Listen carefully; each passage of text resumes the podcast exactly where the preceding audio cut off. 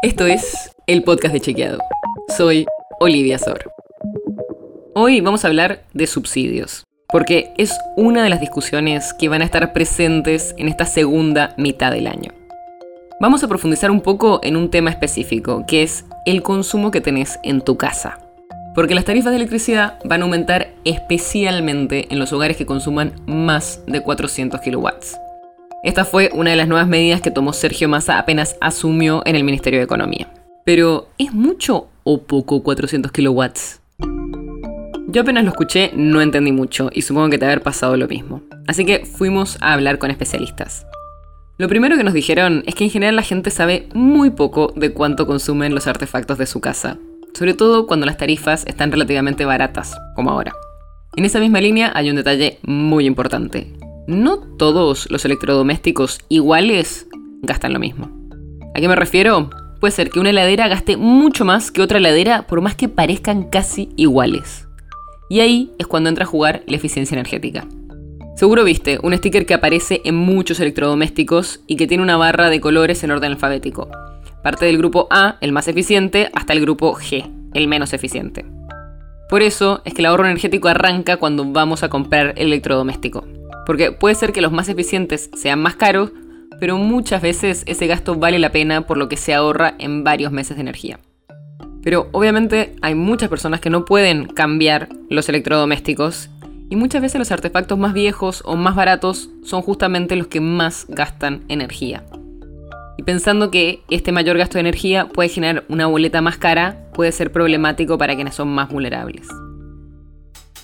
Dicho todo esto, ¿Cuánto es este consumo límite de 400 kilowatts? Como te vengo diciendo, no es algo uniforme. Primero, es cierto que generalmente hay algunos electrodomésticos que gastan más que otros. Por ejemplo, los aires acondicionados, los lavarropa, los microondas o las pavas eléctricas.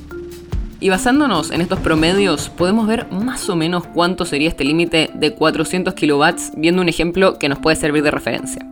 Si tomamos una familia tipo de cuatro personas que viven en un departamento de tres ambientes en la ciudad autónoma de Buenos Aires, se llegaría a estos 400 si se usa. Una heladera con freezer todo el día y varias lámparas, un televisor, una cafetera eléctrica, una tostadora, una PC con monitor, una notebook, el wifi, cargador de celular, 12 horas por semana de aire acondicionado, varios usos del lavarropa, microondas, aspiradora, plancha y un caloventor chico. Así que ya sabes, no estamos hablando de un consumo que es muchísimo, pero depende mucho de qué electrodomésticos tengamos y cuánto los usemos. Si quieres saber puntualmente cómo sería tu caso, hay varias aplicaciones o páginas web que puedes bajarte y medir vos mismo cuánto consume cada uno de tus electrodomésticos. La nota sobre la que se basa este episodio fue escrita por Mariana Leiva. Si quieres saber más sobre esto y otros temas, entra a chequeado.com o seguinos en las redes.